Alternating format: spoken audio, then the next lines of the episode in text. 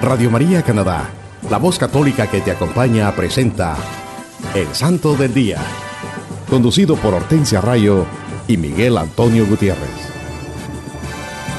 Aquí está la paciencia de los santos, los que guardan los mandamientos de Dios, los que prefieren morir antes que negar su fe. Aquí está la paciencia de los santos. Aquí está la paciencia de los santos,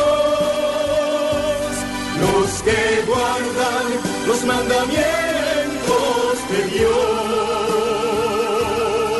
los que prefieren morir antes que negar su fe.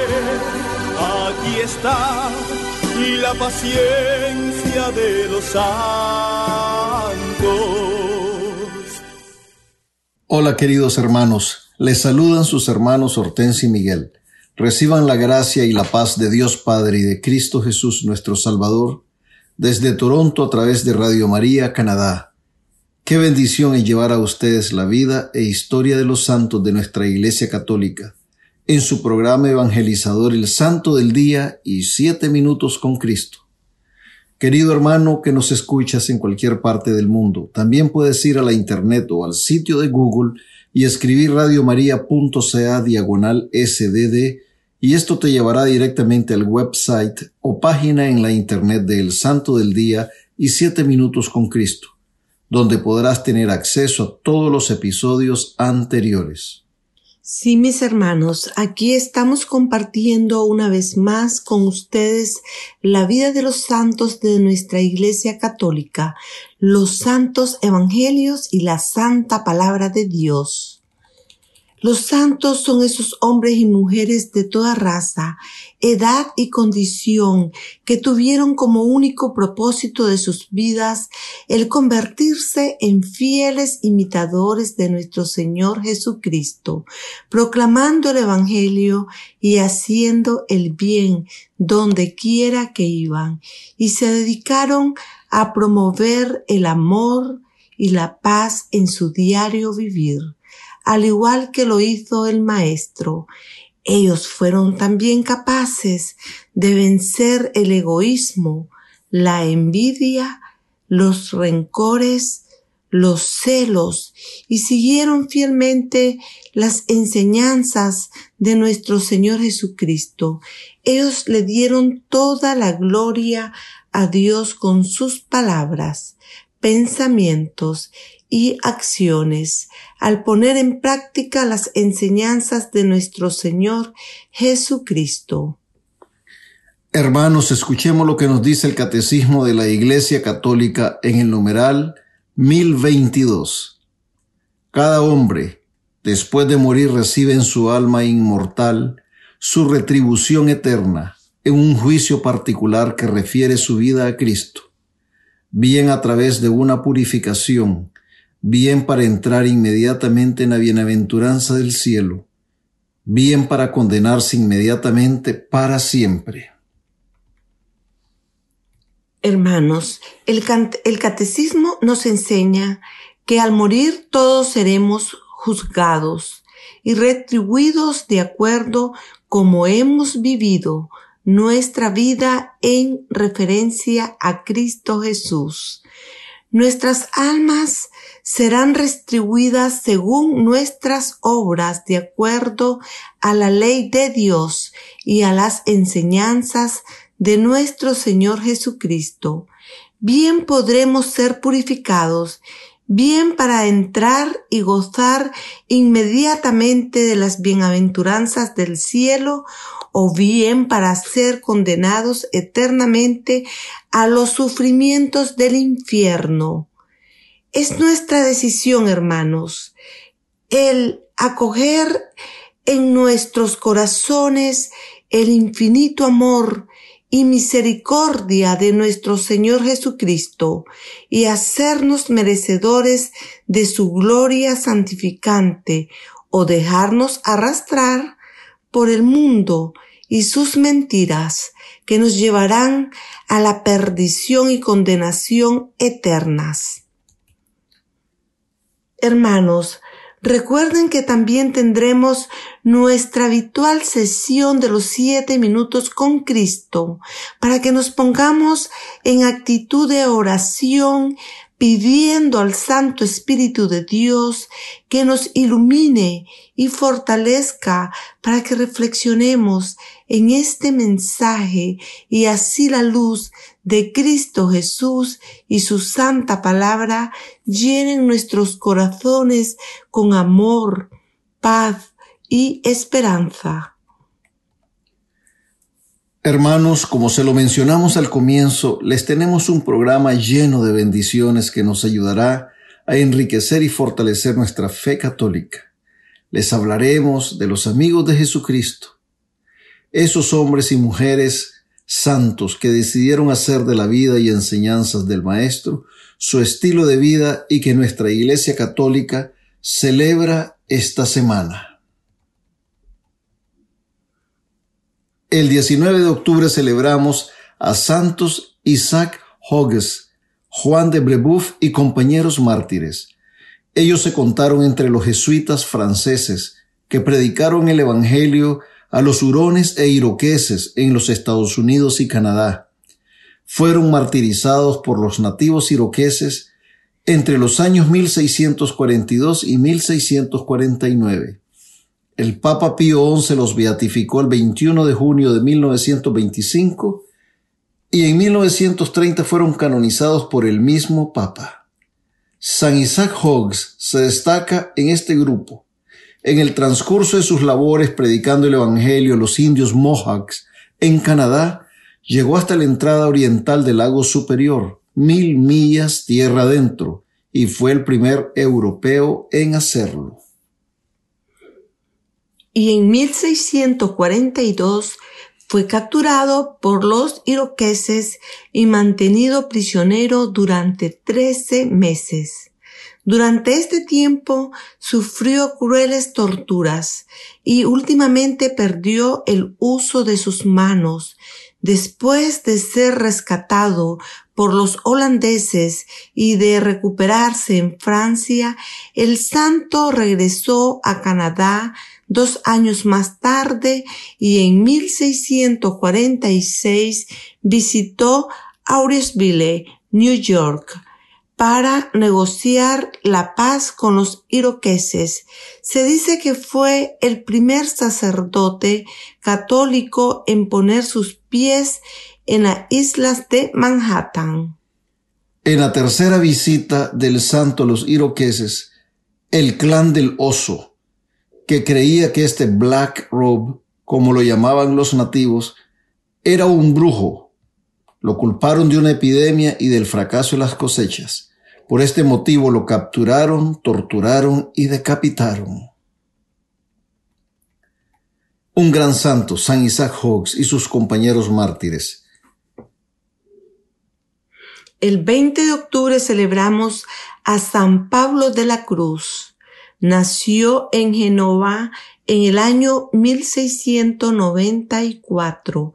Fue inspirado para fundar una congregación y en un éxtasis pudo contemplar el hábito que él y sus compañeros debían de usar. Después de consultar con su director, llegó a la conclusión que Dios deseaba que él estableciera una congregación en honor a la pasión de Cristo. Y en 1720 el obispo lo invistió con el hábito que él mismo había visto en su visión, el mismo que los pasionistas usan en el presente. San Pablo de la Cruz erigió su primer monasterio cerca de Ovitelo. Algún tiempo después estableció una comunidad mayor en la iglesia de los santos y Juan, Juan y Pablo en Roma. Durante 50 años San Pablo de la Cruz siguió siendo el misionero incansable de Italia. Dios derramó sobre los grandes dones de orden sobrenatural, pero él se trató a sí mismo con el mayor rigor y creía ser un siervo poco merecedor y un gran pecador. Fue un misionero infatigable de la palabra de la cruz, superior sobresaliente de su congregación, modelo eminente de penitencia y contemplación, y, director sabio de almas. Pablo de la Cruz se le considera el místico más grande del siglo XVII y murió en el año 1775. El 21 de octubre celebramos a Santa Silinia. Tenemos pocos detalles sobre la vida de esta santa, que es mejor conocida por haber sido la madre de San Remigio, obispo de Reims, en Francia. Santa Silinia tuvo a San Remigio milagrosamente cuando ya estaba avanzada en años. Inmediatamente después de dar a luz, también le dio la vista al ermitaño montano, quien tres veces había predicho el nacimiento del santo obispo. Después de llevar una santa vida llena de buenas obras y oración constante, esta santa mujer alcanzó la recompensa celestial sus reliquias fueron destruidas durante la Revolución Francesa. El 22 de octubre celebramos a San Donato, también conocido como Donat y Dino. Nació en Irlanda en el siglo IX. En un momento de su vida hizo una peregrinación a Roma para crecer en la fe, pero de vuelta a su hogar pero nunca llegó. Cuando pasó por Fiesole, los clérigos y la gente buscaba desesperadamente un buen hombre para elegirlo su obispo. En el momento en que San Donato entró en la catedral, las campanas empezaron a repicar y Todas las velas y lámparas se encendieron sin intervención humana. Considerado como signo divino de aprobación, la gente unánimemente lo eligió obispo. El 23 de octubre celebramos a San Juan de Capistrano, él nació en Capistrano, Italia, en el año 1385. Era un hijo de un caballero alemán de esa ciudad. Estudió leyes y trabajó como abogado en los tribunales de Nápoles. Durante una guerra con un pueblo vecino fue traicionado y llevado a prisión. Al ser liberado entró en la comunidad franciscana de Perugia él y Santiago de la Marca fueron compañeros de estudio bajo San Bernardino de Siena, quien lo inspiró a instituir la devoción al santo nombre de Jesús y María. Juan comenzó su brillante apostolado de predicación siendo diácono.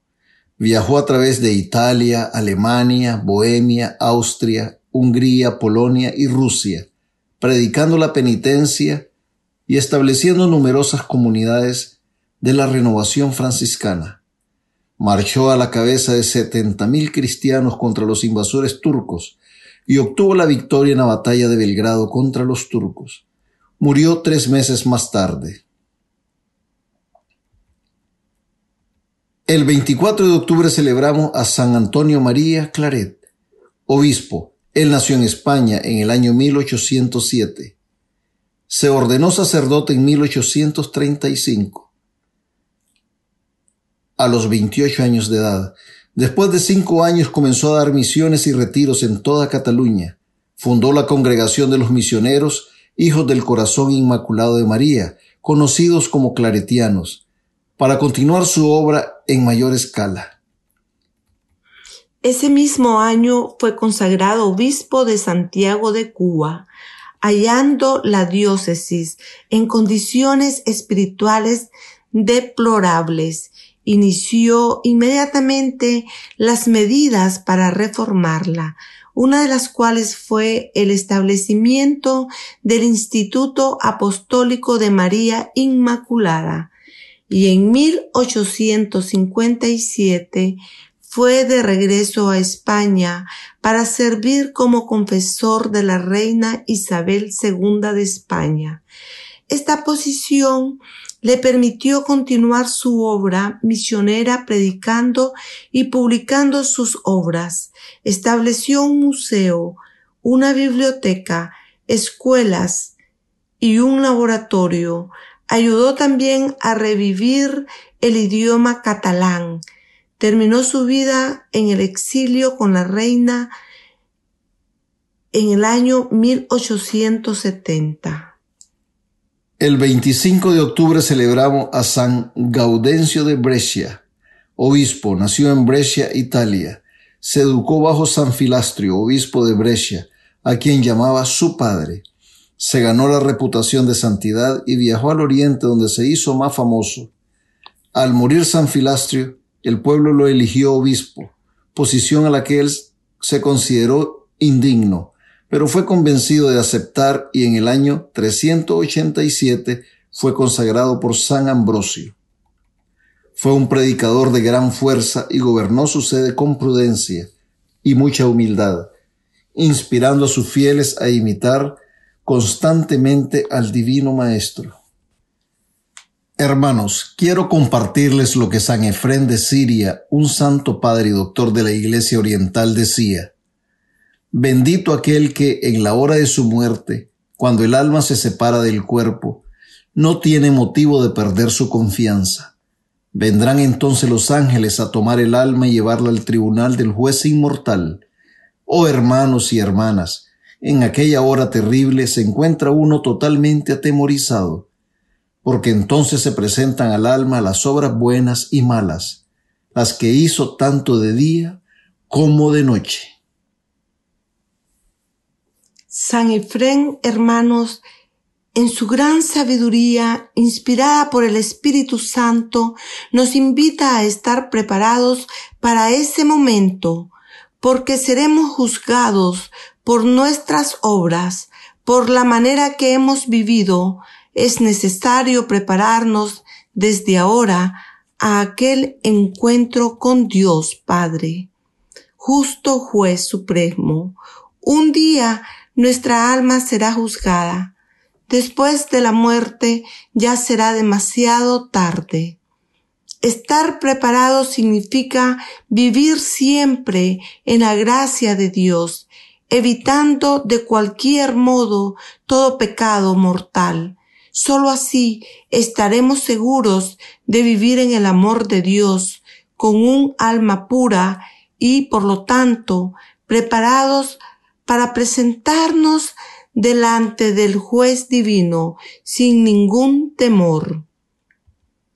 Siempre recordemos, hermanos míos, que no hay santos sin pasado, ni pecadores sin futuro. Y por ahora vamos a escuchar un bello canto y enseguida regresamos con más de su programa evangelizador El Santo del Día y Siete Minutos con Cristo.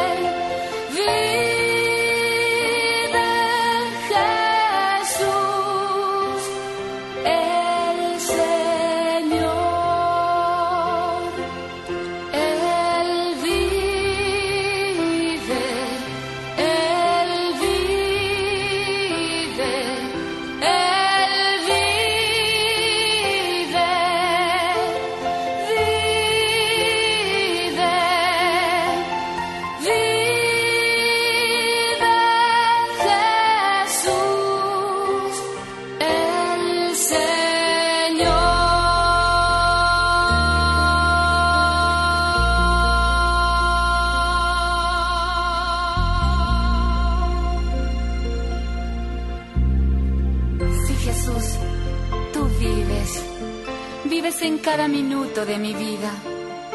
Te siento en cada latido de mi corazón. Vives en mis tropiezos y en mis caídas. Vives en mis alegrías. Y se me agobian las penas. Tú Jesús estás conmigo. Oh Dios, infinita es tu bondad. Todo poder y gloria a ti te pertenecen. Tus relámpagos iluminan el mundo. Las montañas se estremecen en tu presencia y los cielos proclaman tu victoria. Quebrame el mar, que se desborden los ríos, pues tú solo eres eterno. Jesús, hoy glorifico tu nombre, tu poder y majestad, porque me amas. Has convertido el desierto de mi vida en manantial de agua viva. Honor y gloria a ti, pues has vencido la muerte. Sí, Jesús Vives en mi vida y tú eres mi fuerza, por siempre reinarás.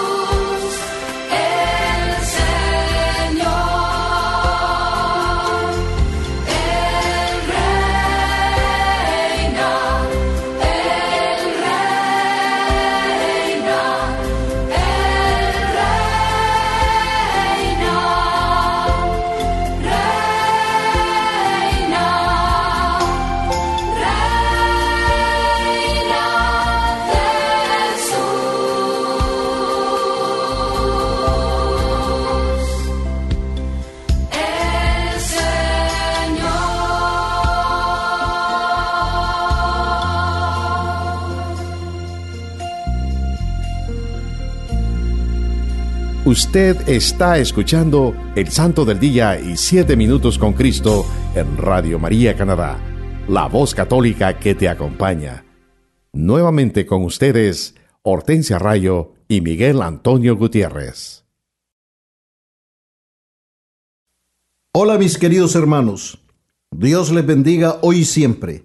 Bienvenidos a una nueva emisión de Siete Minutos con Cristo en esta nueva transmisión de Radio María Canadá, la voz católica que te acompaña.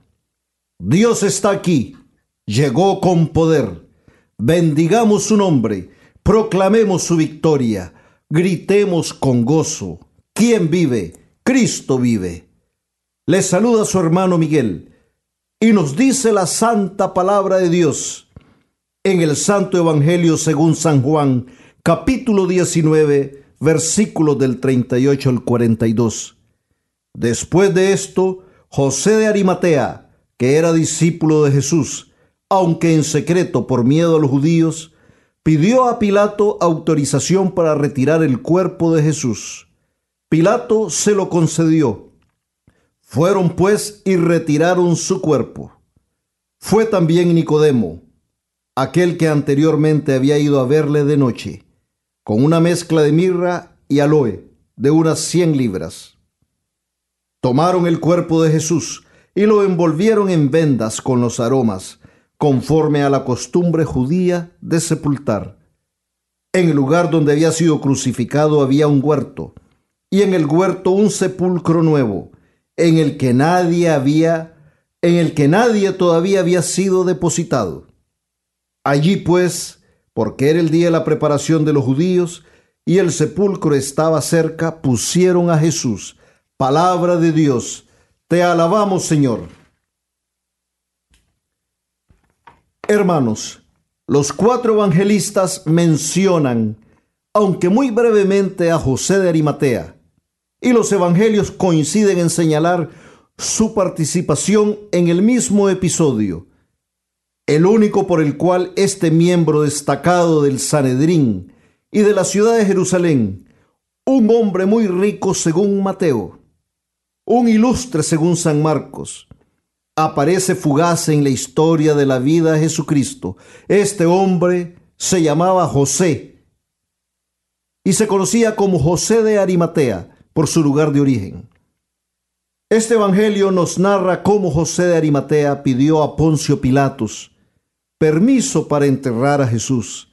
En otras palabras, José de Arimatea reclamó el cuerpo de Jesús, pidió el santo cuerpo del Maestro para darle una digna sepultura y recibe la ayuda de Nicodemo para desclavar el santo cuerpo y llevarlo a un nuevo sepulcro excavado en una roca. Es lo que se nos dice de él. También el Evangelio de San Lucas lo describe a José de Arimatea como una persona buena y honrada, que aguardaba el reino de Dios. Esto nos dice que también era discípulo de Jesús según San Mateo. Y el Evangelio de San Juan describe que era que lo hizo en secreto por miedo a, la, a las autoridades judías. También nos dice San Marcos que armándose de valor reclama el cuerpo del maestro. Entonces ya nos damos cuenta cómo es descrito José de Arimatea en los Evangelios. Queridos hermanos, pensemos por un momento en todo lo que ha sucedido antes de que José de Arimatea, aunque en secreto, como lo dice el Santo Evangelio de San Juan, reclama el cuerpo de Jesucristo. Reclama y pide a Cristo, a Poncio Pilatos. Jesús acaba de ser crucificado y padeció una muerte ignominiosa, una muerte destinada a los criminales, a lo que era considerado lo más malo de la sociedad en ese tiempo. Y todo esto para humillarlo públicamente, para denigrar su figura de hombre santo, de hombre bueno, de hombre justo. Antes de morir en la cruz, Jesús fue negado por San Pedro tres veces. Fue apresado, fue humillado, fue flagelado y coronado de espinas, y cargó una cruz pesada camino al Calvario, sufriendo más humillaciones e insultos de la gente, y sufriendo al ver a su Santa Madre y sus discípulos y amigos entre la multitud. Para este momento los apóstoles se han dispersado y se han escondido acobardados y vencidos por el desaliento y la tristeza. Y no es para menos. Su maestro, su pastor, su guía, que ellos habían conocido, había sido apresado, humillado y crucificado. El maestro recibió una muerte de cruz, la más humillante de las muertes en ese entonces. Y en la prueba, el único que da la cara el único que se arma de valor, es un discípulo secreto que hasta ese momento no se había atrevido a declarar su condición de creyente y discípulo de Jesucristo. Es José de Arimatea, el que reúne el coraje suficiente para reclamarle, para pedirle a Pilatos el santo cuerpo de Jesús.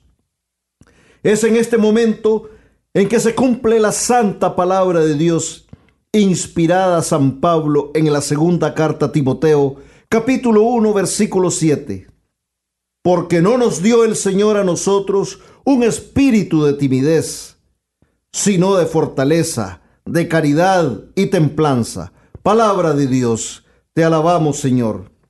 José de Arimatea sale del anonimato, de las sombras, en el peor momento que puedan experimentar los discípulos de Jesucristo, después que el Maestro es crucificado y todos los apóstoles y discípulos se habían dispersado, presos del temor, se habían escondido por temor a las autoridades judías.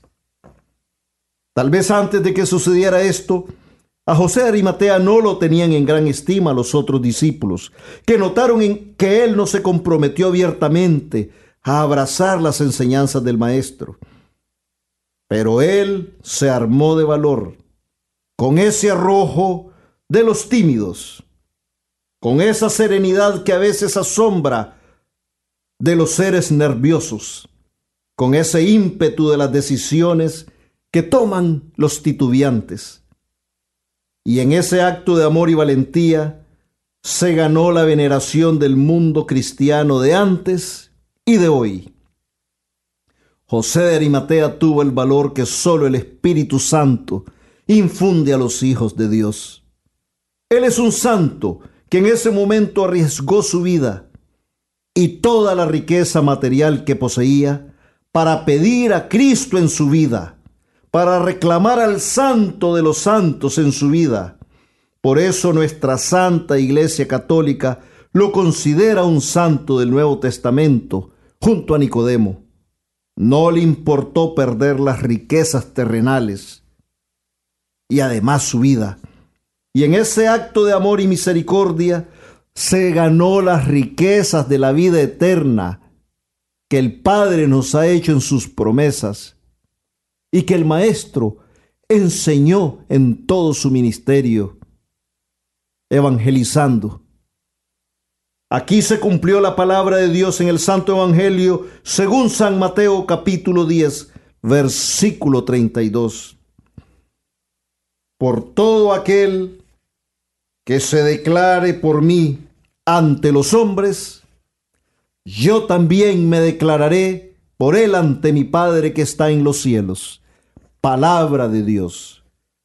Queridos hermanos, cuántas veces, pensemos, cuántas veces en nuestras vidas somos y nos comportamos como José de Arimatea y Nicodemo.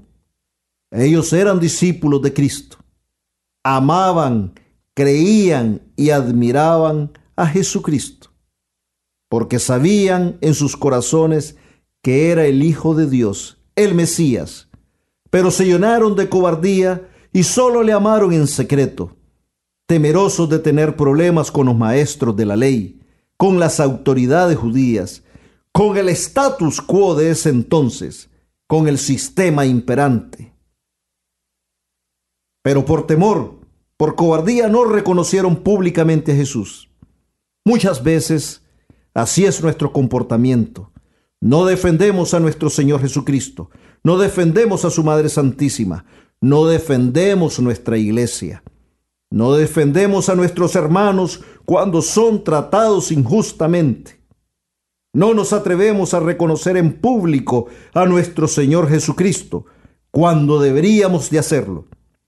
Escuchamos en la calle, en nuestros trabajos, en nuestro círculo de amistades que se dicen cosas que van en contra de las enseñanzas de Jesucristo, de nuestra fe católica, de nuestra iglesia católica, y nos quedamos callados por temor al qué dirán, por temor a represalias que se pueden tomar contra nosotros, por temor a opiniones que se pueden formar contra nosotros, por temor a que no piense que somos fanáticos, que no crean que no somos políticamente correctos y así nos quedamos callados y no defendemos la verdad, la verdad que es Jesucristo.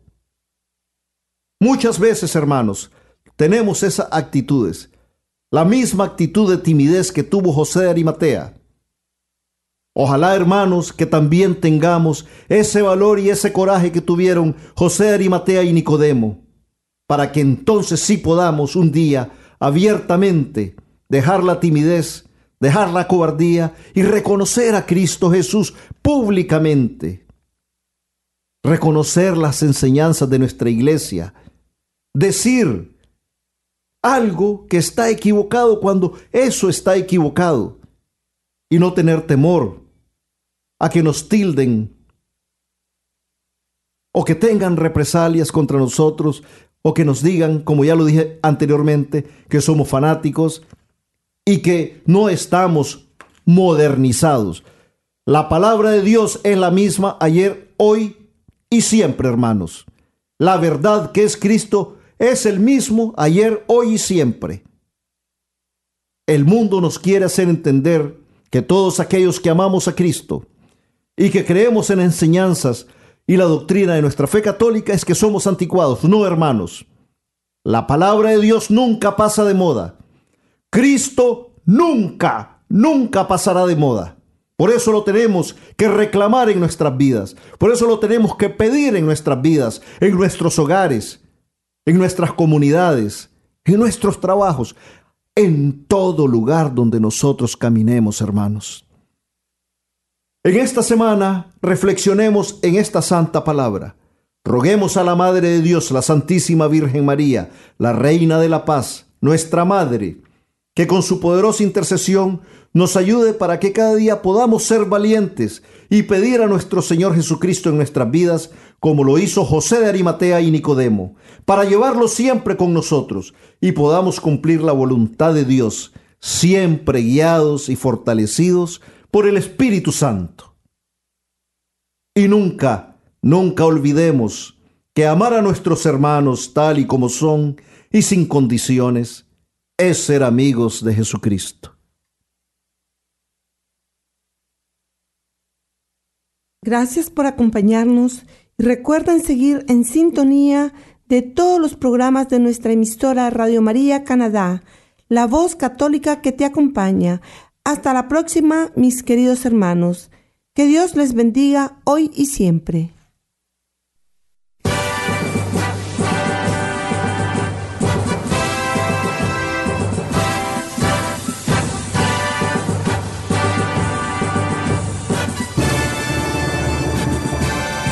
Aquí está la paciencia de los santos los que guardan los mandamientos de Dios, los que prefieren morir antes que negar su fe. Aquí está la paciencia de los santos. Usted escuchó El Santo del Día y Siete Minutos con Cristo, conducido por Hortensia Rayo y Miguel Antonio Gutiérrez en Radio María Canadá, la voz católica que te acompaña. Los que prefieren morir antes que negar su fe, aquí está la paciencia de los santos.